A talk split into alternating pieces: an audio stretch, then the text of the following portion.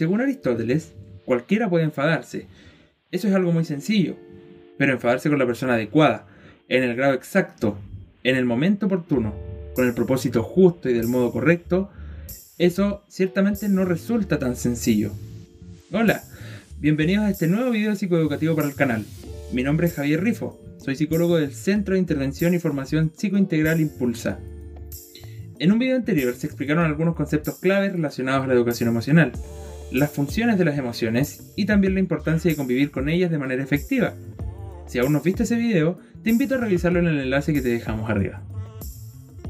Hoy vamos a profundizar en un elemento clave a la hora de fomentar y promover la expresión emocional, el cual es la comunicación, como una herramienta para identificar, expresar y al mismo tiempo validar las emociones en todos los miembros de la familia sin importar su edad. Al respecto, según Mestre, Gill y Brackett en el año 2008, las personas que conocen de cerca la relevancia emocional detectan con mayor facilidad las expresiones y manifestaciones de la subjetividad ajena, con lo cual prestan mayor atención al mensaje emocional entregado mediante expresiones faciales, conductas, movimientos e incluso el tono de voz. Es decir, la persona que reconoce la importancia emocional logra una mayor comprensión de sí misma y su entorno relacional.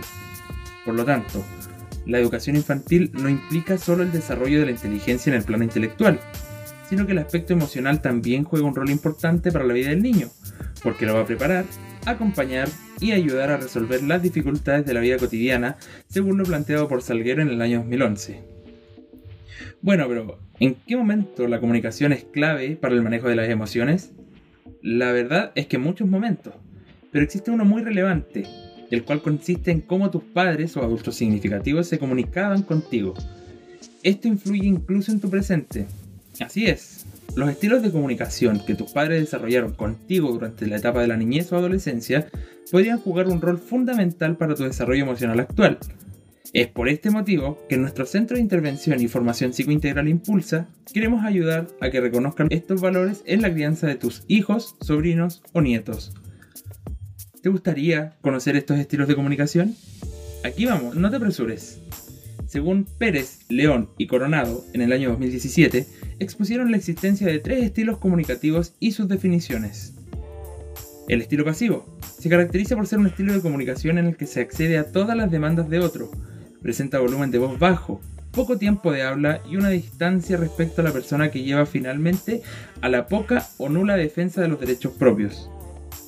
De seguro en más de una ocasión te has encontrado un niño haciendo una pataleta, tirado en el suelo, gritando y pateando mientras su madre o padre intentan calmarlo con un tono de voz baja, poco asertiva, pidiendo por favor que se calme, recibiendo incluso golpes e insultos del pequeño, o lo que puede ser aún peor, el ser testigo de cómo esos padres ignoran la emocionalidad del niño o niña o adolescente. En ese momento se podría decir que estuviste en presencia de un estilo pasivo de comunicación, el estilo agresivo es totalmente contrario al anterior. Este estilo se caracteriza por enfocar las necesidades personales por sobre las demás. Ocupa gestos, palabras, tono de voz que resultan agresivos y frecuentemente faltan al respeto de otros en el ejercicio de defender sus ideas por sobre las ajenas. Un clásico de este estilo comunicativo son frases como te callas porque yo soy mayor y me tienes que obedecer. En esta casa se hace lo que yo diga porque soy el papá o la mamá. No te metas en conversaciones de adulto. Eres muy chico para opinar. Estoy hablando yo. No te he dado permiso para hablar. Yo mando aquí. Mientras estés en este mismo techo, vas a hacer lo que yo diga. O te callas o te pego. No sirves para nada. ¿En qué momento decidí tenerte? El estilo asertivo entre ambos estilos anteriores se encuentra este estilo de comunicación, que se basa en mantener claros los límites entre las necesidades personales y las ajenas.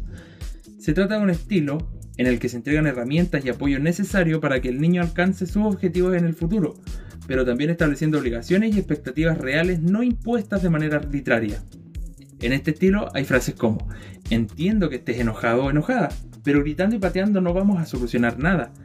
¿Qué crees que necesitamos para que te sientas mejor? ¿Te parece que te dé algunas ideas? Estoy aquí para apoyarte. Calmemos un poco la emoción que estás sintiendo. Ahora, ¿qué rol juega la comunicación en la forma en la que me criaron y cómo esta puede inferir en la manera en que yo educo a mis hijos o hijas? pues tiene una relación bastante estrecha. Según Vázquez, en el año 2017, los modelos de crianza son formas en cómo criamos y estos definen nuestro estilo parental en la injerencia del rol, autoridad y corrección de nuestros hijos. Y al respecto señala la existencia de cuatro estilos principales. El modelo autoritario.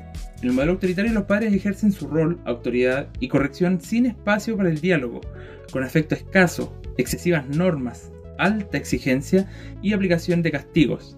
Se basa en el principio de aquí se hace lo que yo digo. En el modelo sobreprotector, los padres ejercen su rol, autoridad y corrección con exigencia baja, efecto elevado, pocas o ninguna norma, premios más que castigos y tendencia a justificarlo todo. Se basa en el principio, si puedo, lo hago por ti. En el modelo permisivo los padres ejercen su rol, autoridad y corrección sin horarios ni rutinas. Existe un bajo nivel de exigencia, pobre expresión de afectos, constante actitud de indiferencia y escasez de normas. Se basa en el principio, si puedes y quieres hacerlo, hazlo. En el modelo asertivo los padres ejercen su rol, autoridad y corrección con alto nivel de exigencia, amplia expresión de efectos, notoria existencia de normas, permanente reconocimiento y equilibrio entre el premio y el refuerzo negativo, conocido como castigo, pero respetuoso. Se basa en el principio de entiendo cómo te sientes. ¿Te parece que lo resolvamos juntos? ¿Te parece conocido? Podría ser que sí. Los seres humanos nos relacionamos mediante la comunicación verbal y no verbal. De modo que un padre, madre o adulto significativo autoritario podría utilizar un estilo de comunicación autoritario. Sin embargo, las emociones tienen un carácter temporal, no perduran mucho en el tiempo. Aún así, pueden ser muy explosivas. Si este video aportó un granito de arena en tu vida, en tu familia, y lograste darte cuenta de la importancia de la comunicación y los estilos de crianza, y quieras saber más al respecto, no dudes en acudir a un especialista y buscar apoyo para mejorar aquello que te produce malestar. Recuerda que para eso estamos los psicólogos.